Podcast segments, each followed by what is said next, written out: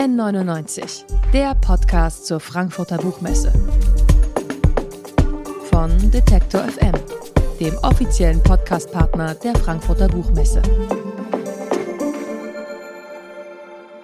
Herzlich willkommen zu N99, dem offiziellen Podcast zur Frankfurter Buchmesse. In diesem Jahr sind wir in Halle 4.0 am Stand G59. Das ist die Arts Plus Area, also der Bereich für die Kultur- und Kreativwirtschaft. Und nur ein paar Reihen weiter ist der Stand der Ukraine, in diesem Jahr unter dem Titel Persistence of Being, also Beharrlichkeit der Existenz. Seit fast acht Monaten leisten die UkrainerInnen nun schon Widerstand gegen Russlands Invasion und für diesen Widerstand spielt auch die ukrainische Kultur eine wesentliche Rolle. Widerstand, ukrainische Kultur in Zeiten des Krieges. So heißt die aktuelle Sonderausgabe der Zeitschrift Osteuropa zur Frankfurter Buchmesse. Die Zeitschrift Osteuropa erscheint einmal im Monat und analysiert aus interdisziplinärer Perspektive die politischen Entwicklungen in Osteuropa. Und ich habe jetzt die Gelegenheit, mit Ihrem Chefredakteur zu sprechen, dem Politikwissenschaftler Dr. Manfred Sapper. Hallo. Schön, dass Sie hier sind, Herr Sapper. Sehr gerne. In Kriegszeiten, äh, während es für die Menschen um Leben und Tod geht, da denkt man vielleicht nicht unbedingt als erstes an Literatur und Filme als Form des Widerstandes. Woher kam denn die Idee, die fast 500 Seiten der Kultur der Ukraine zu widmen? Die Zeitschrift Osteuropa kümmert sich um alle Länder im Osten Europas und ähm, da lag es natürlich nahe, dass wir ähm, auch immer die Ukraine in den Blick genommen haben. Wir gehören als Fachzeitschrift, die so zwischen Wissenschaft und ähm, Publizistik sich bewegt, zu den ähm, Zeitschriften, die schon viel früher als andere ähm, versucht haben, auch das Interesse an der Ukraine wachzuhalten. Und das war ja gar nicht so einfach, weil die Ukraine immer ähm, in, in Vergessenheit geriet, immer übersehen wurde. Und wir haben bereits letztes Jahr, als Putin einen Text publiziert hat über die historische Einheit der Ukraine und der Russen, eine Übersetzung davon gemacht und haben gewarnt, das riecht nach Krieg, das ist der Geist des Revisionismus. Und als ähm, nun dann am 24. Februar der große Krieg begann, war klar, dass wir ähm, der Entwicklung auf der Spur bleiben müssen. Und das ist jetzt der dritte Band, den wir produzieren. Wir haben zuallererst einen mit den ganzen Schlüsseltexten zur Legitimation des Krieges. Dann haben wir einen zu den Folgen des Krieges. Und jetzt haben wir diesen Band produziert, weil wir es bemerkenswert finden, wie stark sich die angeblich total unterlegene Ukraine ähm, nicht nur militärisch wehrt, sondern wie stark der Widerstandsgeist der gesamten Gesellschaft ist. Und wir fragen ganz einfach, woraus speist sich eigentlich dieser Widerstandsgeist? Und da kommt man sehr schnell ähm, zur Kultur als einer Quelle des Widerstands. In dem Editorial dieses dritten Bandes schreiben Sie ja, wir dürfen nicht nur, sondern wir müssen uns der ukrainischen Kultur in Zeiten des Krieges widmen. Vielleicht können Sie noch mal erklären, warum ist das gerade jetzt so wichtig?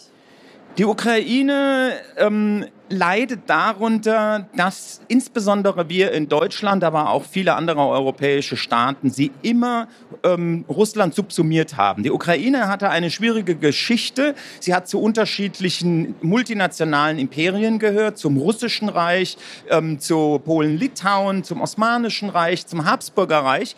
Und das hat dazu geführt, dass wir überhaupt nie die Ukraine als Subjekt der Geschichte wahrgenommen haben. Wir wissen nichts über die Komponisten aus der Ukraine. Oder aber, was viel ähm, stärker noch ist, kulturelle Phänomene wie beispielsweise die Avantgarde, die Avantgarde in der Literatur, die Avantgarde in der ähm, äh, bildenden Kunst, die wird in der Regel russischer Kultur zugeschrieben. Faktisch ist sie in den 20er Jahren ganz stark von ukrainischen ähm, Künstlern und Schriftstellern ähm, geprägt worden. Und diese blinden Flecken in unserer Wahrnehmung, die wollen wir ähm, ausgleichen. Und es gibt ein zentrales Problem in den Beziehungen zwischen Russland und der Ukraine. Das ist das Verhältnis des großen Bruders zum kleinen Bruder. Und der große Bruder glaubt immer besser zu wissen, was für den kleinen Bruder wichtig ist und hat ähm, alle Formen der Autonomie, alle Formen der Eigenständigkeit der Sprache oder so immer wieder unterdrückt. Und diese Unterdrückung die durch Russland, durch das russische Reich in der Sowjetunion, durch die Russifizierung ähm, erfolgte, ist eine Quelle, woraus sich der Widerstandsgeist der Ukrainer speist, die einfach die Position vertreten, wir wollen selbst über uns entscheiden, wir wollen unsere Sprache verwenden, wir wollen uns nicht, wie es in den 30er Jahren zum Beispiel passiert ist, von ähm, den Sowjets oder von den Russen umbringen lassen wieder. Und da gibt es eine Kontinuität ähm, im Prinzip zwischen den ähm, Verbrechen, die während des Stalinismus an den Ukrainern begangen wurden, und dem Massaker von Butscha im Frühling diesen Jahres im Krieg.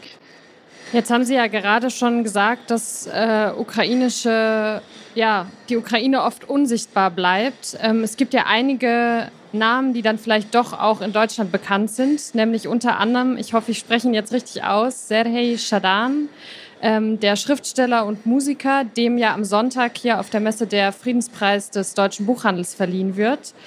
Gerade ist sein Kriegstagebuch Himmel über Kharkiv, Nachrichten vom Überleben im Krieg erschienen. Denken Sie, diese Aufmerksamkeit äh, könnte die auch auf andere ukrainische AutorInnen abstrahlen, die, die im und über den Krieg schreiben? Naja, umgekehrt ist es. In dem Fall der Ukraine sind die Schriftsteller im Prinzip die Intellektuellen und das Sprachrohr der Nation. Die Schriftsteller und Schriftstellerinnen in der Ukraine haben heute noch eine Funktion wie die Nationalschriftsteller im 19. Jahrhundert in den anderen europäischen ähm, Nationalkulturen.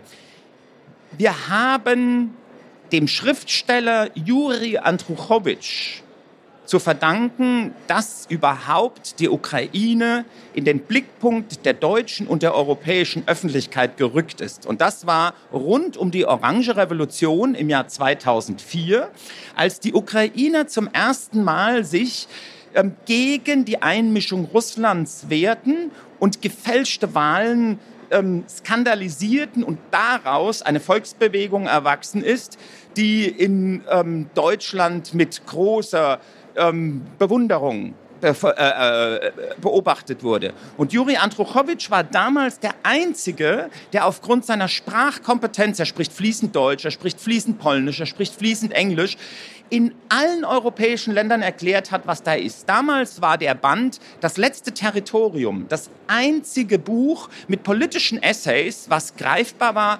Und seitdem sind die Schriftsteller im Prinzip der Kompass für uns, uns darüber zu orientieren, was in der Ukraine erfolgt. Das ist ähm, einmal der Juri Androchowitsch aus der Westukraine, dann der russischsprachige Schriftsteller ähm, Kurkov, der in Leningrad zwar geboren ist, aber in der Ostukraine gelebt hat und bis heute Russisch spricht und schreibt. Das ist dann der ebenfalls aus der Ostukraine kommende, aber ukrainisch schreibende Serhii Jadan, der eine atemberaubende ähm, Rolle in den vergangenen Jahren seit der Annexion 2014, der Annexion der Krim 2014 durch Russland spielt. Ähm, es ist eine Tanja Maljatschuk, also es ist eine ganze Kohorte von Schriftstellerinnen und Schriftstellern, die als Intellektuelle eine Form der ähm, politischen Orientierung uns verschaffen, die Schriftsteller in anderen ähm, Sprachen längst nicht mehr leisten und nicht, längst nicht mehr innehaben. Der, der Buchmarkt in der Ukraine, der steckt ja seit der Invasion Russlands am 24. Februar in einer schweren Krise. Es mangelt an Papier, Druckereien werden beschossen, die Preise explodieren und viele Menschen haben einfach gar nicht das Geld, um sich so nicht lebensnotwendige Produkte wie Bücher zu leisten. Trotzdem werden weiterhin Bücher geschrieben, verlegt und gedruckt. Wie geht das überhaupt, frage ich mich, das Büchermachen mitten in einem Krieg? Es ist ähm, ein Zeichen der kulturellen Achtung, dass man mit jedem Buch, was man produziert, demonstriert, ähm, man hat seine eigene kulturelle Identität, die das putinsche Russland der Ukraine abspricht und ähm, gerade vernichten will. Es ist ein extremer Kampf, den die ukrainischen Verlegerinnen und Verleger momentan kämpfen, aus den geschilderten Gründen. Die Druckereien sind zerstört, ähm, das Vertriebsnetz ist kaputt und vor allen Dingen ist die Volkswirtschaft, was wir hier in Deutschland eigentlich nicht wirklich im Blick haben, praktisch zusammengebrochen. Die Kaufkraft der Leute ist gering. Ähm, Bücher sind Luxusgüter in ähm, der Ukraine in diesen Zeiten geworden.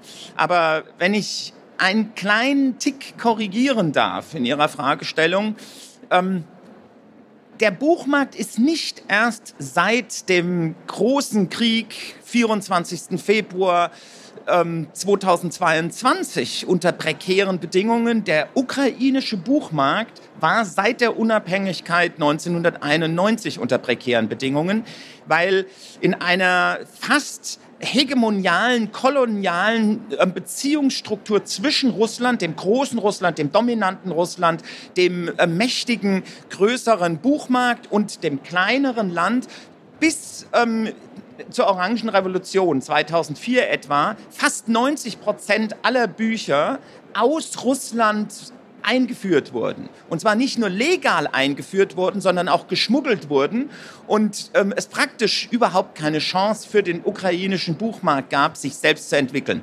Und die Zäsur, seitdem wir überhaupt von einem also autonomen, handlungsfähigen ukrainischen Buchmarkt sprechen können, ist das Jahr 2014, als mit der Annexion der Krim ähm, die ukrainischen Menschen verstanden haben, wie wichtig es für die eigene Selbstbehauptung ist, dass es einen ukrainischen Buchmarkt gibt. Und da kamen die Leute auf die Idee, sie kaufen lieber ukrainischsprachige Bücher oder in der Ukraine produzierte Bücher als aus Russland. Das heißt, die eigentliche Phase eines ähm, wirklich leistungsfähigen, explodierenden, kreativen, hervorragenden Buchmarktes ist nicht länger als ein Jahrzehnt. Das ist also ein ganz junger Buchmarkt und es ist ein Buchmarkt, der relativ klein ist, weil ähm, die Zahl der ukrainischen ähm, Leserinnen und Leser natürlich durch den Krieg erheblich geschwächt wird. Wer liest vor allen Dingen? Es sind sehr viele Frauen. Der Kinderbuchmarkt spielt in allen, in allen Buchmärkten eine erhebliche Rolle. Und denken Sie dran, ähm, momentan sind ähm, fast acht bis zehn Millionen Ukrainerinnen auf der Flucht. Wir haben hier in Deutschland alleine in den Schulen über 200.000 Kinder. Diese kaufen alle keine ukrainischen Kinderbücher mehr. Die kaufen alle keine ukrainischen Romane mehr, die Frauen, die in ganz Europa sind. Also der Buchmarkt unter Kriegsbedingungen ähm, ist mit erheblichen Problemen konfrontiert. Jetzt haben Sie schon die Dominanz Russlands auf dem ukrainischen Buchmarkt angesprochen. Das führt mich zu meiner nächsten Frage, denn seit ein paar Monaten gibt es in der Ukraine ja ein komplettes Importverbot für Bücher aus Russland. Die Zeitschrift Osteuropa hat ukrainische Verlegerinnen und Literaturjournalistinnen interviewt und sie alle sprechen sich vehement für dieses Verbot aus. Warum ist das Verbot so wichtig? Es gibt einen Verleger, der sagt, ähm, mir käme es komisch vor gegenüber unseren Soldaten, die sterben an der Front gegen Russland. Die ähm, Armee Russlands versucht, die ähm, kulturelle Identität und die Unabhängigkeit und das Selbstbestimmungsrecht der Ukraine zu vernichten. Und wir kaufen Bücher von genau den Verlagen, die zum Beispiel das Existenzrecht der Ukraine in Abrede stellen. Und ich war auch überrascht, wie einhellig diese Entscheidung äh, begründet wird alle, egal ob die Verlegerinnen aus der Westukraine oder aber aus Kharkiv, aus der Ostukraine, aus Dnipropetrovsk, heute Dnipro, ähm, kommen, haben gesagt, dies ist ein wichtiges, wichtiges Signal, das ist ein Akt der kulturellen Selbstbehauptung. Unter den Bedingungen des Krieges können wir nicht anders als ähm, Bücher aus Russland und aus Belarus ähm, mit Acht und Bann zu belegen. Ähm, ich glaube, wir aus der bequemen Position des Westens ähm, müssen hier sehr viel Verständnis für die Atmosphäre haben, unter der dieser ähm, Beschluss getroffen wird. Ich halte ihn für ebenso richtig, wie die Verlegerinnen und Verleger aus der Ukraine ihn richtig finden. Dann vielleicht mal umgekehrt gefragt, wie kann es sein, dass bis vor kurzem noch Propagandabücher aus Russland auf dem ukrainischen Buchmarkt vertrieben wurde? Also Bücher, die die Existenz der Ukraine als eigenständigen Staat in Frage stellen? Weil der grundlegende Unterschied darin besteht, dass die Ukraine eine pluralistische Medienlandschaft bis heute hat und akzeptiert. Also unter Bedingungen der, ähm, des Kriegsrechts ist die Situation der Medien jetzt ein bisschen schwieriger und anders geworden. Aber vorher gab es einen pluralistischen Medienmarkt, der unter Umständen durch konkurrierende oligarchische Interessen bestimmt wurde, aber er war pluralistisch. Es gab einen ähm, pluralistischen Buchmarkt und vieles von dem, was ähm, wir ähm, an Problemen in der Ukraine sehen, kann man trotzdem relativieren. Es gibt einen einzigen Test, den wir immer wieder anstellen müssen, wenn wir Russland mit der Ukraine oder Belarus mit der Ukraine vergleichen. Und der lautet, sind Präsidenten abwählbar oder sind sie es nicht? Und wir erkennen in der Ukraine seit 1991, dass jeder Präsident unabhängig von seiner politischen Couleur eine Niederlage bei den Wahlen anerkennt und abtritt. Die Niederlage ist das eigentliche, ähm, äh, ähm, ist der eigentliche Kontrolltest, ob eine Demokratie funktioniert oder nicht. In der Ukraine werden die Niederlagen durch die Präsidenten akzeptiert und auch die Fraktionen und die Parteien akzeptieren diese Niederlage. Das ist der springende Unterschied zu der Situation in Russland. Dort ist es undenkbar geworden, einen Präsidenten wie Putin abzuwählen. Die gesamten Medien sind unterworfen. Der Buchmarkt ist in Russland bis heute noch relativ pluralistisch, weil er als irrelevant ähm, angesehen wird. Aber die ähm, Vermachtung, die Errichtung eines Polizeistaats, die Rückkehr zu Zensur in Russland sind so weit fortgeschritten. Und da unterscheidet sich die Ukraine ähm, fundamental. Da ist die gesellschaftliche ähm, Situation in der Ukraine einfach anders. Die Ukraine hat ähm, seit Jahrzehnten einen Pluralismus, der sich unter anderem aus der Heterogenität des Landes, aus der regionalen Vielfalt speist. Und dieser, ähm, dieser, dieser Pluralismus ähm, ist der Unterschied ums Ganze verglichen mit den Diktaturen, die in Belarus und in Russland sich ähm, herausgebildet haben. Die UkrainerInnen leisten Widerstand und eben gerade auch die ukrainischen Kulturschaffenden leisten Widerstand. Wie können wir denn hier in Deutschland ukrainische Kulturschaffende unterstützen? Durch Aufmerksamkeit, durch Wertschätzung, indem wir ihnen das Wort geben. Und das hat sich erheblich verbessert. 2014 rund um die Annexion waren zum Beispiel in den deutschen Talkshows unsägliche Repräsentantinnen und Repräsentanten als vermeintliche Experten ähm, in ukrainischen Angelegenheiten eingeladen. Heute haben wir Ukrainerinnen und Ukrainer. Wir reden nicht mehr über sie, sondern wir reden mit ihnen. Das ist ein ganz wichtiger ähm, Punkt. Ich halte es für sehr wichtig, dass die Buchmesse Frankfurt ähm, erkannt hat, dass es, obwohl das Gastland Spanien ist, gleichzeitig aus politischen und kulturpolitischen ähm, Überlegungen ein wichtiges Signal ist, der Ukraine besondere Aufmerksamkeit zu schenken, wie es hier durch den Ukraine-Stand ähm, geschieht. Es ist wichtig, dass in der Musikszene beispielsweise Komponisten wie Jatoschinski oder andere, die wir immer übersehen haben, äh, gefördert werden. Es ist wichtig, dass wir die Literatur entdecken. Es ist ein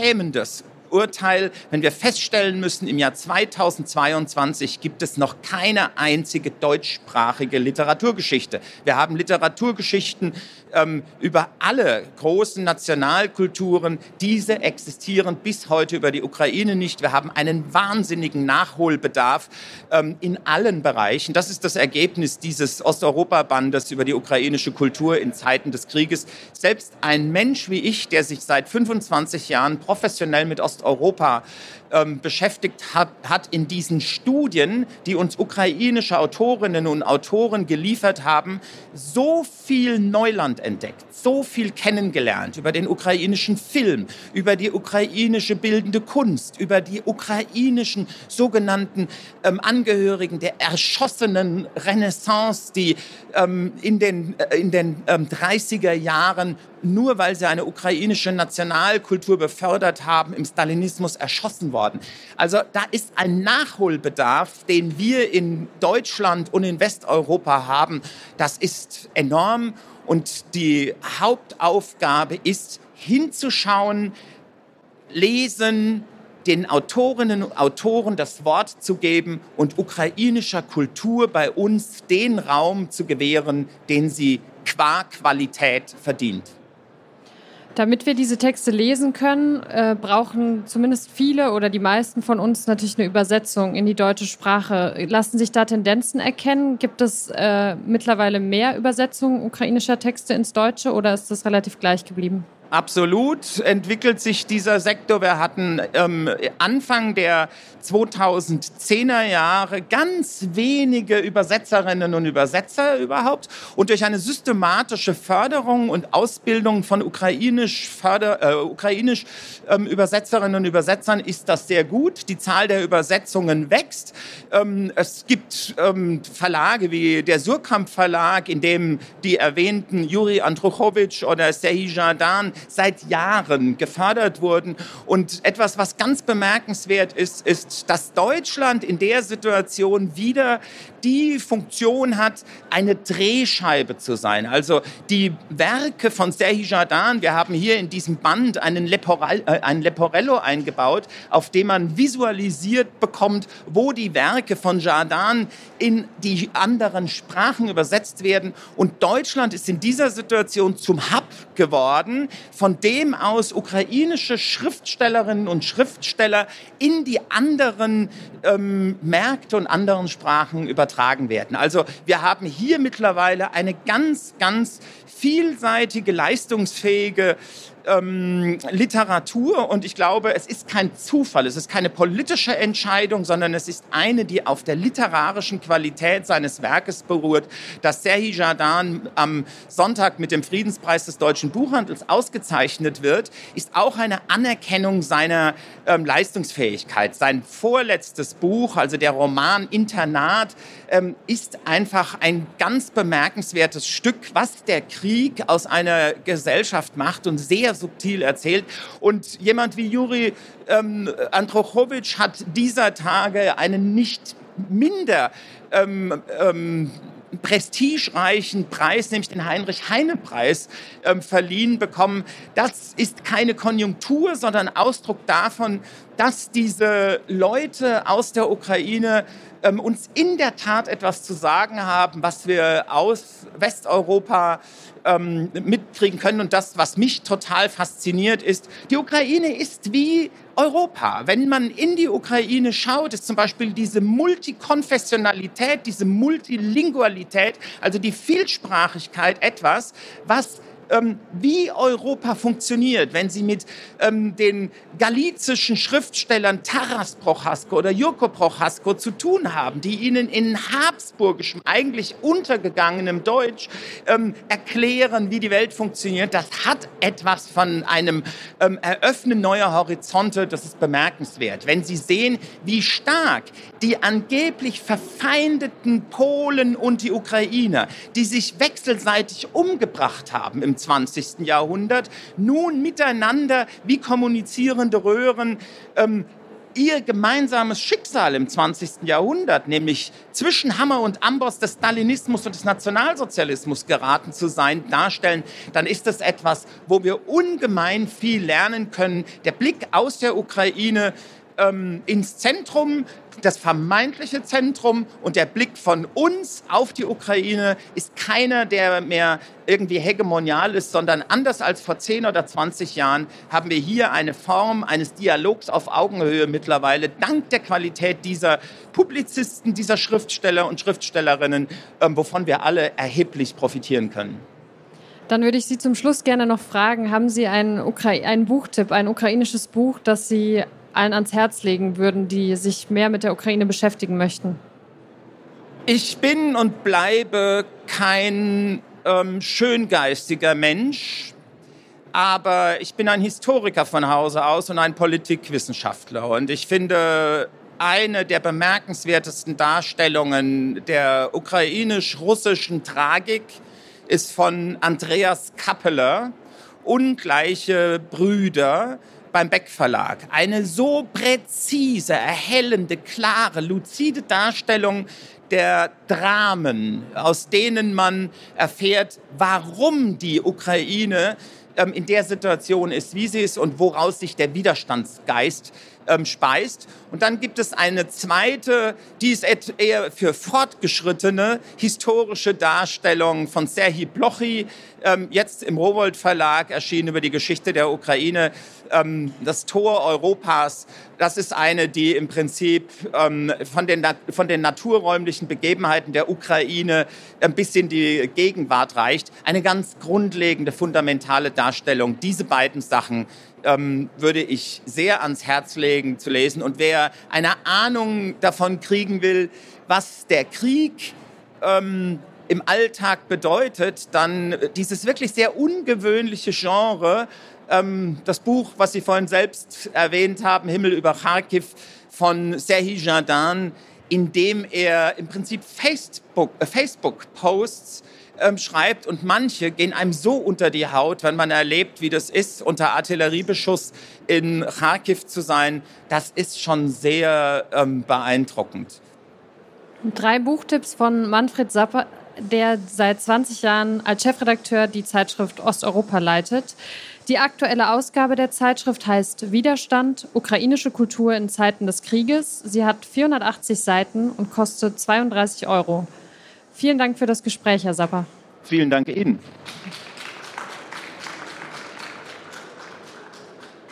Und allen, die noch mehr Interviews zum Krieg in der Ukraine hören möchten, denen kann ich an dieser Stelle noch die Gespräche mit Carlo Massala und mit Sabine Adler empfehlen. Die könnt ihr auch bald hier am Stand hören oder dann im N99 Podcast.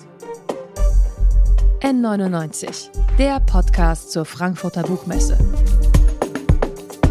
Von Detektor FM dem offiziellen Podcastpartner der Frankfurter Buchmesse.